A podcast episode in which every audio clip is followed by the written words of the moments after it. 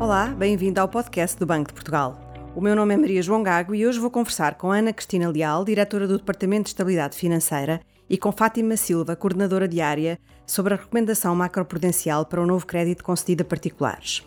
Vamos ficar a saber como é que os bancos estão a aplicar esta medida, cujo objetivo é que a concessão de crédito seja feita de forma prudente e minimize o risco de incumprimento das famílias. Ana Cristina e Fátima, muito obrigada por terem aceitado este convite. Fátima, começo, começo por ti. O relatório mostra que a recomendação está a ser cumprida de forma generalizada. Ainda há margem para melhorar os níveis de cumprimento? Muito bom dia. A recomendação macroprudencial anunciada em fevereiro de 2018 e implementada em junho desse mesmo ano visava que as instituições não assumissem risco excessivo na concessão de empréstimos, reforçando assim a resiliência do setor financeiro e minimizando, como disseste, as situações de incumprimento por parte dos mutuários no futuro. O banco tem vindo a monitorizar os critérios de concessão de crédito, de forma a garantir a eficácia da recomendação e uh, dessa avaliação nós podemos dizer que, na generalidade, em 2022, as instituições de crédito estão a cumprir com as orientações previstas na recomendação. Relativamente à primeira recomendação sobre o rácio que mede o montante de empréstimo face ao colateral que é dado nesse mesmo empréstimo, designado por LTV, nós podemos dizer que a percentagem de contratos de crédito à habitação com LTV superior a 90% em 2022 foi praticamente imaterial, foi cerca de 0,3%, o que compara com uma percentagem em 2018, quando nós implementámos a recomendação, de cerca de um quarto dos créditos. Também poderemos dizer que o montante de novas operações de crédito à habitação com LTV inferior a 80% foi, em 2022, mais de metade do, das novas operações de crédito, cerca de 54%.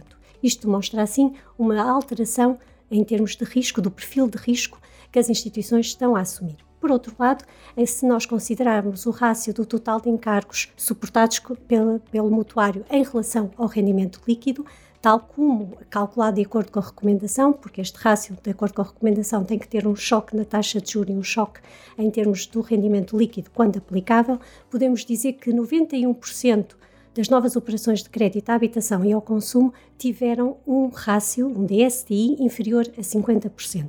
Esta percentagem é bastante significativa, porque se nós compararmos com o início da implementação da recomendação, este valor era apenas de 80%. Isto demonstra que houve uma alteração estrutural e esta alteração estrutural foi visível em todas as classes de rendimento dos mutuários, em particular nas, nos mutuários com rendimento inferior. Outra característica que nós observamos em 2022 foi que as instituições utilizaram mais as exceções previstas na recomendação relativamente ao rácio DSTI, portanto, ao total dos encargos face ao rendimento líquido de facto, observou-se que foram concedidos o maior volume de novas operações de crédito à habitação e ao consumo, com um rácio superior a 50%, entre 50% e 60%. Essa percentagem atingiu 6%, o que compara com um montante de 7% em 2018, e por outro lado, a percentagem de crédito concedida a mutuários com DSTI superior a 60% atingiu 3%, o que compara com o valor que era de cerca de 13% quando nós implementámos a recomendação. Relativamente ao critério da maturidade máxima, nós alteramos a maturidade máxima o ano passado, em 1 de abril de 2022, e as instituições adotaram todo o tipo de procedimentos para cumprirem com essa alteração, onde se previa que a maturidade máxima fosse função da idade dos mutuários. E de facto, a partir do segundo trimestre de 2022, nós podemos ver que não existe uh, ou que houve um grande, uma grande redução da percentagem de novas operações que não cumpre com estes limiares.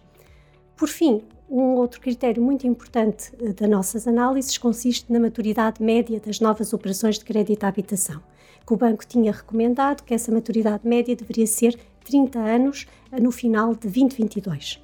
As instituições atingiram um valor médio de 30,7 anos, ligeiramente superior aos 30 anos, mas uh, estamos a fazer todos os esforços para as instituições convergirem para esse valor.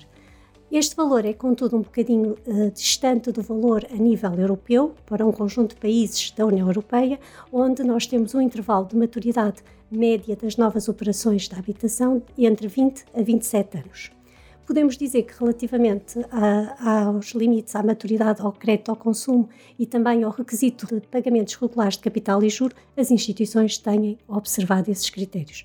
Em suma, nós podemos dizer que quando observamos uma maior alteração foi relativamente à maturidade, ao cumprimento dos limites da maturidade máxima no crédito à habitação e da maturidade média. A esse propósito, um, foram feitos de facto ajustamentos na, recomendação no ano passado. Um, no entanto, apesar de haver uma convergência, uma maior convergência para os 30 anos, como já explicaste, uh, há ainda instituições acima deste prazo. Que medidas é que o Banco de Portugal adotou para, para que se possam atingir este objetivo em todas as instituições? Conforme referido, em 2022, para a média do sistema, a maturidade média do crédito à habitação ficou em 30,7 anos ligeiramente acima dos 30 anos. Para as instituições que não atingiram esse limite, o que o banco implementou foi um plano de convergência, solicitando às instituições que converjam o mais rapidamente possível para o objetivo de 30 anos. O banco tem, de facto, adotado, eh, tem monitorizado a recomendação no sentido de garantir não só que não existem situações de distorção de concorrência ou ações que levem a diminuir a eficácia de, e a eficiência da própria recomendação, e o banco poderá adotar outro tipo de medidas que considere relevante e que venha a permitir acelerar esta convergência para 30 anos o mais rápido possível. Ana Cristina, o relatório conclui que há uma diminuição do risco dos mutuários no momento da concessão de crédito. Esta tendência vai manter-se num ambiente de subida das taxas de juro como o atual? Como já foi dito, a recomendação comporta um conjunto de limites, alguns critérios que as instituições têm que cumprir uh, na aferição da solvabilidade dos mutuários no momento da concessão de crédito. E é muito notório que, de facto, a implementação da recomendação traduziu-se numa melhoria muito significativa do perfil de risco dos mutuários nas novas operações de crédito à habitação. Isto é particularmente importante no caso dos mutuários de alto risco, cujo peso no montante total das novas operações de crédito à habitação no início da implementação da recomendação cifrava-se em 32% e em 2022 em apenas 3%.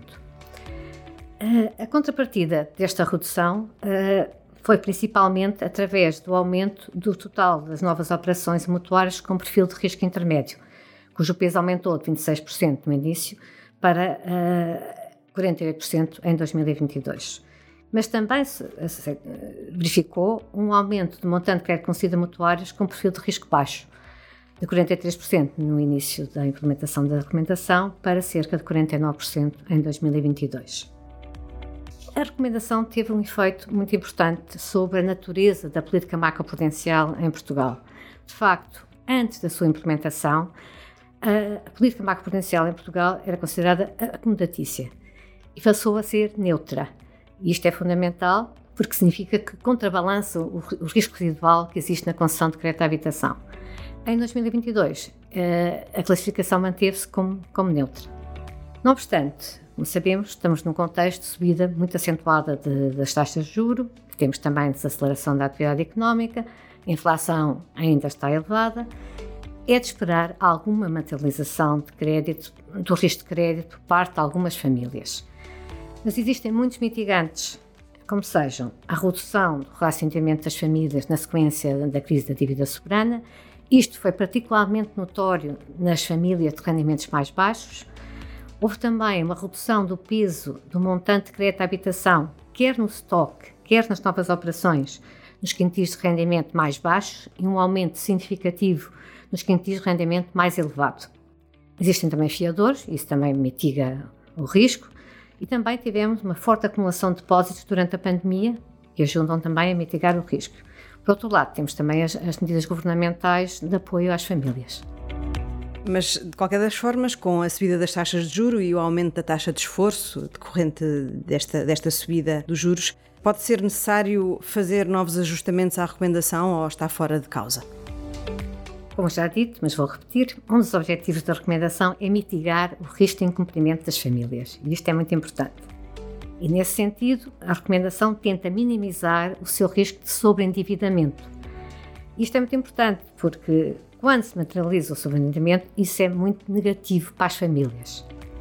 O estabelecimento de um limite do rácio DSTI, portanto, a taxa de esforço dos, dos empréstimos, uh, considera um aumento da taxa de juros, desde o início da recomendação, portanto, prospectivamente. Isso assumiu uma particular relevância no contexto atual de subida de taxas de juros. De acordo com as projeções do Banco de Portugal, prevê-se que a economia portuguesa continue a crescer, bem como um gradual processo de desinflação. Contudo, nós sabemos, uh, existem constrangimentos resultantes da invasão da Ucrânia pela Rússia. Recentemente tivemos uma tensão financeira, tivemos erosão de poder de compra e a evolução da área do euro, da economia da área do euro, continua pautada, portanto, por um contexto de grande incerteza. Assim, decisões futuras sobre as taxas diretoras continuam a depender dessa evolução.